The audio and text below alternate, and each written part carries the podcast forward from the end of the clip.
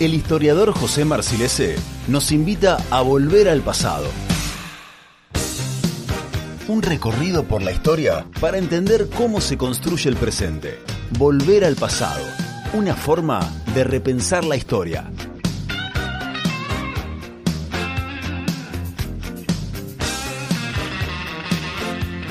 Ahora sí, le damos la bienvenida formal al programa a nuestro historiador, a José Marcilense. Hola José, bienvenido, ¿cómo estás?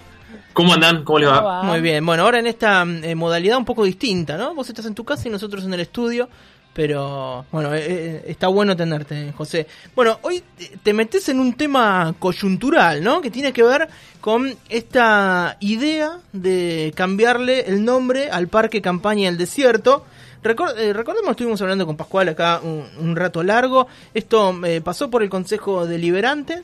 Eh, se, bueno, los únicos que acompañaron fueron los concejales que votaron a favor, fueron los concejales de Junto por el Cambio, para que sea de esta manera el cambio del nombre. A través de un portal específico de participación ciudadana. Lo que proponían desde el Frente de Todos es que se dé un debate un poco más profundo antes de llegar a una instancia de elección o de ponerlo tan abiertamente eh, en un portal de, de participación ciudadana y demás no la propuesta o el cambio que pretendía el Frente de Todos no tuvo lugar y finalmente salió la ordenanza tal como la conocemos, solo con los votos de Cambiemos. Exactamente. Entonces, bueno, eh, esta propuesta, o, digamos, el lugar donde se tiene que hacer la votación, se compartió en las redes sociales, como no podía ser de otra manera, en las redes sociales del municipio. ¿Qué ocurre? Lo hemos hablado. Las redes sociales eh, del municipio no es que tienen gran rebote, ¿sí? No es que se viralizan los temas y que llega a toda la población, la verdad que no. Porque está bien, tal vez muchas veces son temas que no importan tanto. Y esto en Twitter sobre todo eh, se movió muchísimo. La verdad que explotó como ninguna otra publicación había pasado y se, eh, salieron eh, las personas verdaderas que tienen nombre, apellido y se identifican a bancar que el parque se llame Roca. Y también hubo, un movimiento interesante de los conocidos trolls pero también aparecieron personas que tienen muchos seguidores en las redes sociales y que sabemos cómo piensan, si tienen más lejos, Osvaldo Bazán. Por ejemplo. a fogonear esto. Eh, incluso se han escrito artículos. Bueno, lo hablaron con Héctor Gay en La Nación Más. Digo, que digo, es algo de lo que se eh, de lo que se habla y se va a seguir hablando. Eh, también hay otra otra polémica porque va a haber que existe un jurado que va a tener que definir entre los cinco nombres a ver si es potable que se elija entre esas cinco posibilidades el de Julio Argentino Roca, ¿no?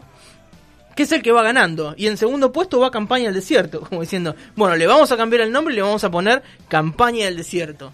Bueno, y entonces acá eh, se ha debatido mucho en los medios, se ha debatido en las redes sociales, hay gente que está a favor, gente que está en contra. Bueno, y por suerte lo tenemos a José, que es... Eh, lo tenemos claro, habría que empezar a, a, entender qué fue Roca y qué fue la campaña del desierto, ¿no? Para, para empezar a pensar en qué nombre ponerle. Bueno, por suerte nosotros tenemos un micro de historia todos los lunes y ahí está José Marcilese para explicárnoslo.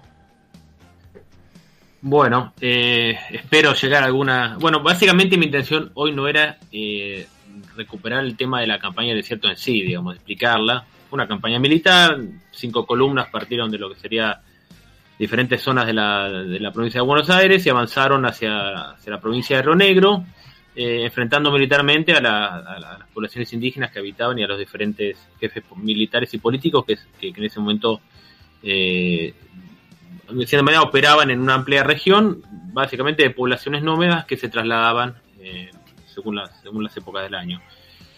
Eso en líneas militares, esta campaña militar fue una campaña militar obviamente que enfrentó a, dos, a dos rivales, a, dos contendientes en una total desigualdad en términos militares y eso terminó obviamente con, con el exterminio de uno de los uno de los bandos en conflicto, uno de los grupos en, conflicto. Hasta ahí, básicamente, eh, eso sería una descripción muy rápida de la, de, la campaña, de lo que se denominó campaña al desierto. Sí.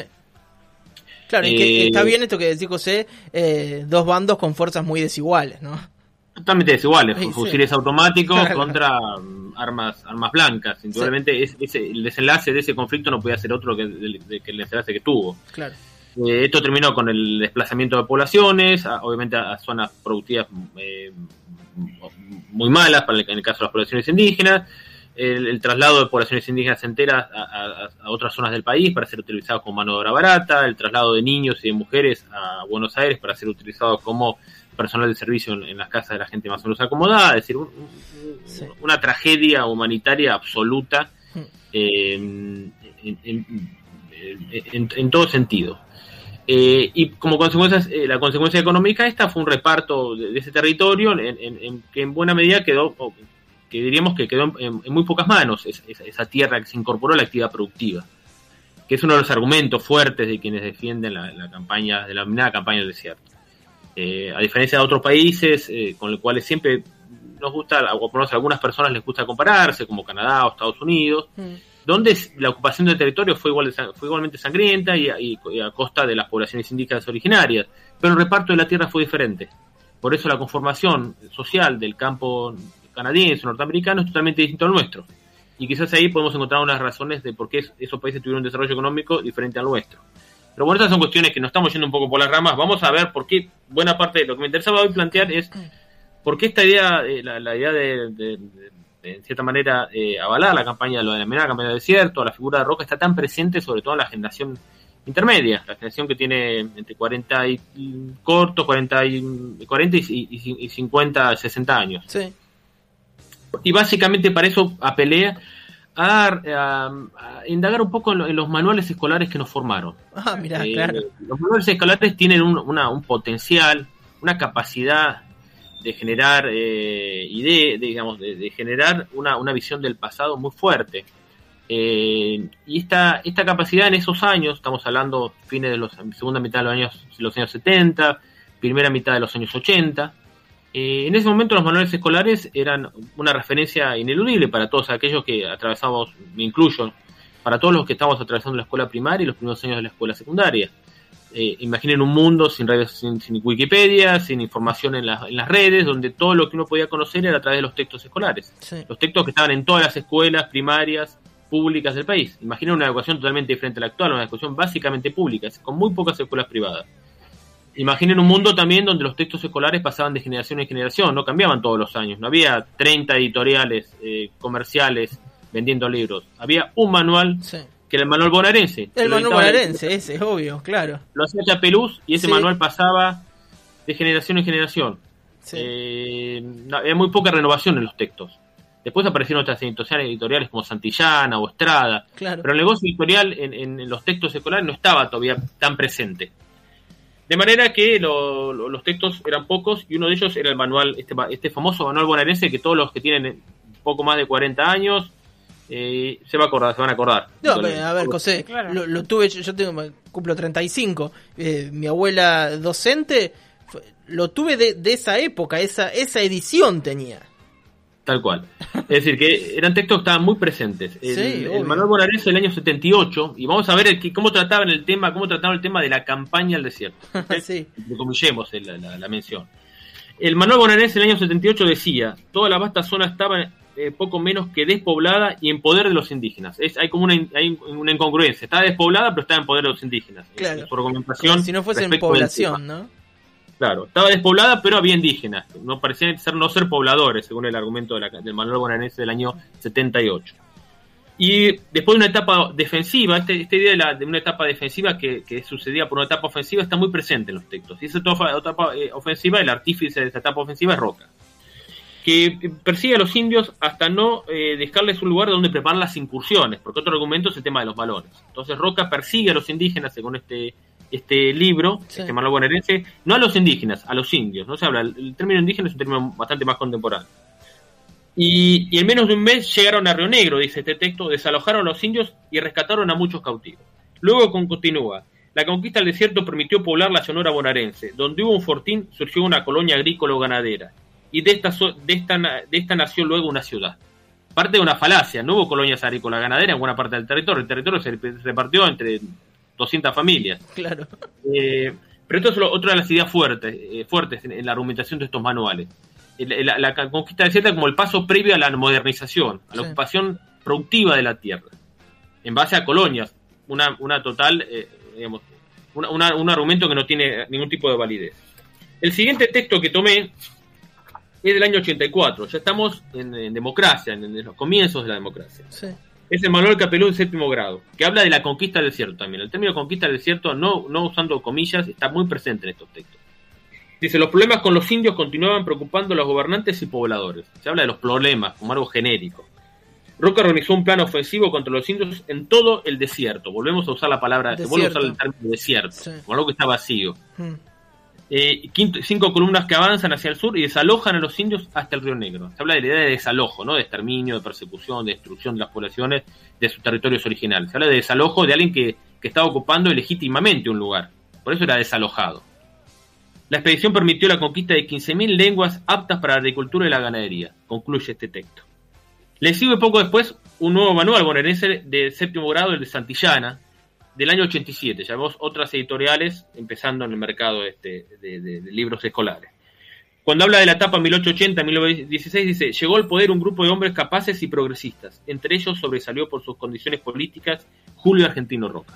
Que Así arranca el argumento de la generación del 80. Tráiganlo para hacer campaña política ahora, el que escribió esos, esos libros. Increíble, increíble. Dice, sucesivas expediciones recorrieron y ocuparon zonas de la Patagonia y Chaco. También sacerdotes salesianos fundaron misiones. Se habla de sucesivas expediciones que recorrieron y ocuparon. No se habla de un conflicto militar. Otra opción para quitarle, eh, en cierta manera, em, peso a la, campaña de exterminio es, negarla, no, hablar de una campaña de persecución y, de destrucción de las poblaciones originarias. Se habla de expediciones que recorrieron y ocuparon. Nada más. De manera que esa es otra estrategia que tienen estos textos. Textos, les vuelvo a decir, que formaron a la, generación dirigente que hoy tiene entre 40 y 60 años en Argentina. Eh, después le sigue el Manuel Capeluz de 1986 y ahí ya se habla, ya el término desierto, la conquista del desierto, la palabra desierto está entrecomillada por primera vez. Estamos avanzando ya tres o cuatro años después de la vuelta de gobierno de la democracia con el gobierno. Aparecieron las comillas al menos ya. Aparecieron las comillas por primera vez. Y dice, el llamado desierto, el llamado desierto era en realidad el territorio donde habitaban las poblaciones indígenas. Vemos un progreso en la argumentación. El primer plan, volvemos a la idea del plan defensivo y ofensivo. El defensivo es el de Alcina, con la saja de Alcina, y el ofensivo es el de Roca, el que viene después, del 79 y el 80, cuando Roca es ministro de guerra de Avellaneda. Dice, el plan defensivo de Alcina se puso en práctica, se despojó a los indígenas de las mejores tierras y las aguadas, pero las incursiones a los indios no fueron detenidas. Es increíble el argumento. Se lo despoja de las mejores tierras y las aguadas, pero las incursiones de los indios no se detienen. Y lógicamente no se van a detener. claro. Le estás quitando la base de su sustentación eh, económica. ¿Cómo, lo, ¿Cómo se van a detener? Después dice, este argumento parte al segundo argumento, que es el plano ofensivo de Roca. ¿Y cuáles fueron las consecuencias? Bueno, la incorporación de tierras, el dominio efectivo de la Patagonia, y el aumento del prestigio militar y político de Roca. Siempre la figura de Roca está permanentemente presente en estos textos escolares. Textos que apuntaban a chicos que tenían 12, 13 años. Imaginen ese rango etario. Y después, por primera vez, se incorpora otro elemento, que es, a pesar de estos aspectos positivos, la campaña significó la desaparición de miles de indígenas, la destrucción de su cultura y la marginación social y económica. Es como un detalle al, menos, al, final del argumento. Al final, sí se lo incorpora el tema de la, destrucción de las poblaciones indígenas originarias, pero como una cosa menor. Bueno, esto fue todo positivo, pero bueno, pasó esto también, como diciendo, no se pudo hacer de otra manera, digamos, ¿no? hay un análisis más complejo de, la situación. Este es uno, uno, estos textos, bueno, fueron, como les digo, los manuales bonaerenses que formaron a infinidad de generaciones en Argentina. Después hay otros textos escolares, ya los secundarios, eran muy conocidos también, seguramente los que tienen algunos años los recordarán, el, texto de Cosmel Ibáñez o el de Bustín, eran los típicos textos escolares de escuela secundaria de los años 80 y hasta por principios de los 90. Eh, habla el, texto de, de Cosmel Ibáñez para quinto año de historia, habla cuando habla de la paz y administración como el lema fuerte de Roca, las únicas campañas militares que hicieron eh, bajo su mandato fueron contra los indios en la Patagonia y el Chaco, nada más, no se menciona absolutamente nada más de estas campañas militares, cómo fueron, qué consecuencias tuvieron, cómo fue el reparto de la tierra posterior, qué consecuencias en términos humanitarios tuvo esto para las poblaciones indígenas, no se dice nada. El libro de Aceta del 93, ya estamos hablando varios años después de la vuelta de la democracia, eh, dice, habla de campaña de desierto y desierto sin comillas. Hay como un retroceso en estos textos. Hay como una, el término desierto aparece, desaparece, entrecomillado o no. Y habla de drásticas campañas militares Dice así, comenzó la, la, la etapa ofensiva comenzó a través de drásticas campañas militares de ocupación efectiva de la Patagonia, lo cual significó la ocupación efectiva de más de 15.000 leguas y el sometimiento de 14.000 indígenas. Acá se habla de algo drástico, no se explica demasiado y después se habla, se incorporaron 15.000 leguas, que es realmente una de las consecuencias básicamente económicas de la, eh, de la campaña militar emprendida por Roca y se sometió a 14.000 indígenas. No se habla de cómo fue ese sometimiento, qué condiciones trajo ese sometimiento para esas poblaciones, qué impacto tuvo en términos humanitarios y de pérdida de vidas humanas para esas poblaciones. Eh, es decir, que esta, eh, estos, análisis eh, están muy presentes en estos textos escolares y esto nos permite entender por qué los, aspectos que se considera o que uno encuentra, sobre todo en las redes sociales, que son un ámbito donde este debate se ha, instalado en las últimas semanas en relación a lo que comentaban al comienzo, la posibilidad de, quitar ese nombre de campaña del desierto, a ese parque, ese, ese nuevo espacio, a ese, sector que va ahora a ser un, espacio verde para la ciudad, y su sustitución por la denominación de roca. Pero bueno, cómo la figura de Roca está unida a esta y cómo estas dos figuras eh, tienen un, fueron tratadas de determinada manera en estos textos y es lógico en buena medida entender por qué mucha gente de, que, ronda hoy los promedia los, los, los 45, 50, 55 años, piensa de esta manera, porque fue formada con estos textos. Sí, uno piensa que, que por ahí es algo que surgió en redes sociales solamente fomentada por los trolls o por gente que quiere molestar. Y la verdad es que no, porque nos encontramos también con eh, eh, un discurso que, se escucha en los medios que va muy por ese lado, José, ¿no? De, por el lado del manual, ¿no? del capeluz. Digo, y, cual, la, la, negación de la, de, la campaña del desierto, eh, la campaña militar que emprendió Roca, negar que, que, que fue una, una, tragedia en términos humanitarios para las poblaciones indígenas es uno de los, unos elementos que están a veces presente o, bajarle un poco el, impacto de esto. Como si fuera algo, menor, las poblaciones fueron desplazadas, utilizan términos que le quitan eh, eh, nivel de, que, van quitando o van despojando de ese costado sangriento que tuvo esta, campaña militar. José, ¿tenés idea, perdón, ¿tenés idea quién, quién fue la primera persona que nombró como campaña del desierto a ese macizo de la ciudad? ¿O en qué circunstancias se da que se nombra así? No, realmente el término yo supongo que debe estar unido a... Es posible pensarlo de esa manera, porque bueno, la campaña del desierto eh, siempre tuvo un momento de, vuelta a, instalarse como un tema eh, cuando fue el centenario, en el año 79, en plena dictadura militar. Mm. Quizás debamos retrotraernos a ese momento para, para, ver, bueno, en qué momento fue ese sector eh, reservado como un espacio verde y, se le dio esa denominación. Quizás pueda ser por ese por esos años. Eran terrenos provinciales hasta el 2017. Digo, no es que siempre fueron municipales. Digo, también se puede buscar por ese lado, pienso. Es factible, pero bueno, el, término campaña de desierto está muy presente, lo hablamos hoy en, unos minutos antes. Cualquiera que tenga un billete de 100 pesos eh, con la imagen de Roca encuentra el, cuadro de, Juan Manuel Blanes que se llama La conquista del desierto en el dorso billete. Y, Saqué un billete, José, y tiene la cara de Eva, me estás malinformando. Los anteriores, eh, y, el, término desierto aparece, no aparece entrecomillado, aparece la, denominación tal cual se, se, instaló a fines del siglo XIX. Eh, eh, la, frase, la, composición, campaña desierto tiene un poder infinito. Porque es la que legitima, es la que plantea desde el vamos que no había una ocupación, que esas poblaciones estaban vacías, entonces era lógico ocuparlas, era lógico avanzar sobre esos territorios, si eran un desierto, eh, negando la existencia de poblaciones originarias o, planteando que eran muy minoritarias, muy pequeñas, que de hecho lo eran, pero bueno, tener, esa ocupación, eh, ocupaban legítimamente ese territorio desde hace cientos de años. Sí, eh, claro, cuando se habla de campaña del desierto, digo, se está haciendo un recorte de la realidad eh, muy importante y muy manipulado también. Nunca fue desierto. Muchas veces en, estas, en estos debates es la, la, condición de chilenos de los indígenas que ocupan estos territorios, los mapuches. Eso es su argumento básico, el peligro de ocupación por parte de Chile de los territorios del sur del país y el hecho de que estos indígenas eran chilenos.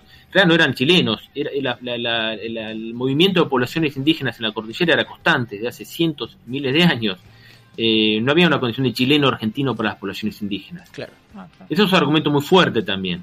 En un territorio que estaba en peligro de ser ocupado por indígenas, por extranjeros eh, y chilenos encima.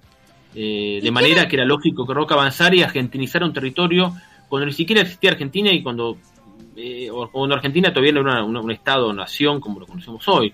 es un argumento también falaz, ese, pero está, que está muy instalado también en, el debate sobre estas cuestiones. Eh, ¿Quiénes financiaron esto? Eh, no conozco exactamente la, financiación, fue, bueno, se puede abrir de capitales privados, en algún momento se, supuso que estos capitales en buena medida, eh, o, a través de préstamos, estos, estos préstamos, el Estado argentino es un Estado que no tenía mucha capacidad financiera para, para encabezar una campaña militar este, de, estas características. Entonces se supone que, bueno, que estos préstamos en algún punto fueron luego devueltos, eh, estos favores de o, en respuesta al, dinero que el Estado argentino recibió por, préstamos, ese dinero se devolvió y también se devolvió como parte de su favor. Eh, o una consecuencia de, ser, de, esos préstamos fueron un reparto totalmente eh, totalmente concentrado esas tierras que se incorporaban a la actividad productiva. Lo cierto es que el Estado eh, afrontó los costos de una, costosa operación militar y, y luego utilizó ese territorio sin, entrar, sin valorar acá ya la cuestión humanitaria y, el ataque, y la destrucción de las poblaciones indígenas. En términos de lo que el, Estado que pensaron fue un Estado que, o un, país, el país que pensaron fue un país donde la propiedad de la tierra indudablemente iba a seguir estando en, pocas manos. De, otra manera se hubiese dado otra distribución de esas tierras que se incorporaban a la actividad productiva. Sí. Eh, José, un, argumento que, que nos encontramos mucho en esto de la gente que quiere ponerle Julio Argentino Roca al parque, te lo comparan con ¿Y cuántas cosas hay que se llaman Perón o cuántas cosas hay que se llaman Kirchner? Eh, ¿Es válido esa, esa, comparación? Yo creo que nombrar a cualquier institución o lugar o plaza o calle o institución escolar es, es un hecho que tiene que ver con una visión del pasado, una visión activa del pasado. Yo siempre digo que, el, volviendo a una, a una planteo que hicimos en alguna columna hace bastante, hmm. la, la, historia es una, una construcción que se hace desde el presente. Todo presente tiene su pasado y en esa en ese en ese en ese proceso eh, en ese proceso incluyo el, designar lugares escuelas casas yo creo que hay una distancia importante eh, bueno en, en, la relación a, esta, digamos que, hace que esta comparación no sea no sea no se pueda sostener mm. eh, Roca si bien constituyó o terminó de, fue un elemento central en ese proceso de organización del Estado Nacional también fue el artífice de una ocupación de un territorio a través de los métodos más sangrientos que se podían haber aplicado. Y eso hay que, hay que, hay que poner, hay que sopesarlo. Eh, por más que luego el Estado se haya consolidado, consolidó la, eh, este documento está aún presente en algún texto que viene estos días, la instalación de las empresas ferroviarias, el puerto Ingeniero White. Esas fueron empresas privadas que encontraron en un, negocio exitosísimo eh, en el modelo que estaba implantando. Es decir, no, no, no fue una, fueron iniciativas que fueron promovidas, impulsadas, favorecidas del Estado Nacional pero no fueron necesariamente motivadas ni financiadas por el Estado Nacional. Eh, de manera que eh, creo que recordar a Roca eh, es, no, no, valorar debidamente su, gestión política, que si bien tuvo, puede haber tenido algunos aciertos seguramente, la ley 1420 es uno de ellos, tuvo aspectos terriblemente negativos, y uno de ellos es la forma en que se ocupó ese territorio patagónico, pampeano, eh, que seguramente eh, correspondía a las maneras de la época, ¿no? Digamos que obviamente todo el análisis histórico implica situarse en el momento. Me van a decir, si en Estados Unidos y en Canadá hicieron lo mismo, sí, perfecto, seguramente, pero estaba, no estaba bien, no está bien recordar esa forma de, relacionarse entre las personas, entre las comunidades. Eh, puedo entenderla, porque eran las formas de la época, pero indudablemente recordar a una persona que hizo eso me parece que, que no es favorable para un mundo más armónico, donde las personas se traten y se relacionen mejor, en términos pacíficos, en términos, en términos tolerantes. Bueno, Roca no es tolerancia, es intolerancia. Eh, y creo que no es, y, que no, y creo que por, de alguna manera hay que recordar a un intolerante. Em, de manera que ese argumento de comparar unos con otros creo que no, no, es, no, no, es, no es viable. Eh, el peronismo puede haber generado situaciones de tensión, de, de antinomia, pero nunca pasó bueno, el, ejemplo de Kirchner lo dio Guy en La Nación Más, ¿eh? Dijo, ¿por qué, por qué hay tanto, tanto barullo con un nombre si finalmente en el sur vas y todo se llama Kirchner? Y bueno, es, es, una, es una aberración hacer ese planteo. Mira cuando acá todo se llama Héctor Gay. Ay, te quiero ver. Exactamente, sí, es, es, es una aberración, digamos, no tiene, no tiene fundamentos. Estamos hablando de dos figuras de dos cepas y, y dos actitudes hacia el otro totalmente diferentes. Eh, de manera que ese argumento tampoco no, no, no, se sustenta. El, peronismo fue una, generó tensiones, generó conflictividad, pero nunca el peronismo mandó a bombardear Plaza de Mayo. Sí, claro. José, te, leo, te leo un mensaje que nos llega por acá de Juan ya para, para ir cerrando porque tenemos otra nota. Eh, dice, con razón, como yo fui mal estudiante no aprendí nada de eso, qué suerte. Claro, también pasaba eso, ¿no? Que en esa época iban al colegio y no prestaban mucha atención y por ahí no se comieron el cuento de la campaña del desierto. Preguntaba yo antes quién había nombrado campaña del desierto por primera vez a ese macizo de la ciudad y Gustavo, un oyente, nos dice eh, Puente, con el asfalto de Fortaleza Protectora y el emplazamiento de la Virgen, casi seguro que fue Puente y es factible, estaríamos cerca de ese, de ese centenario de la campaña del desierto, fue en el año 79, que se lo conmemoró, la dictadura lo conmemoró eh, mucho, es una... Eh, yo no sé si la, instalación del fortín eh, en Serri no corresponde a ese momento, esa reconstrucción fortinera que se hizo en el fortín de Serri, que totalmente ficticio el lugar, ahí no había un fortín, digamos, se construyó ese lugar, no es de esa época también. Claro.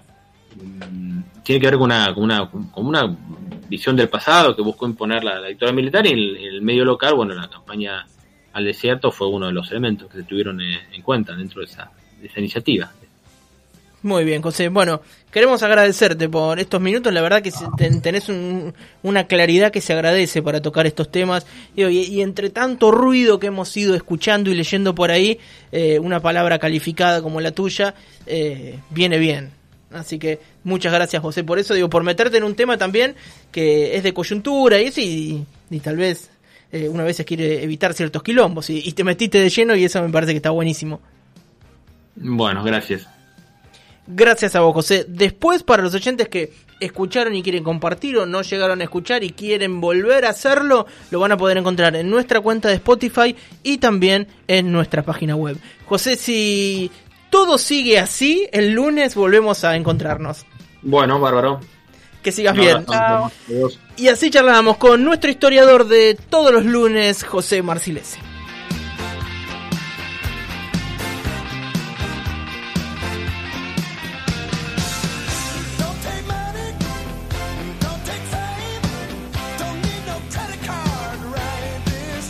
Linares, Pascual hasta las 18 horas. Total normalidad por Radio Urbana.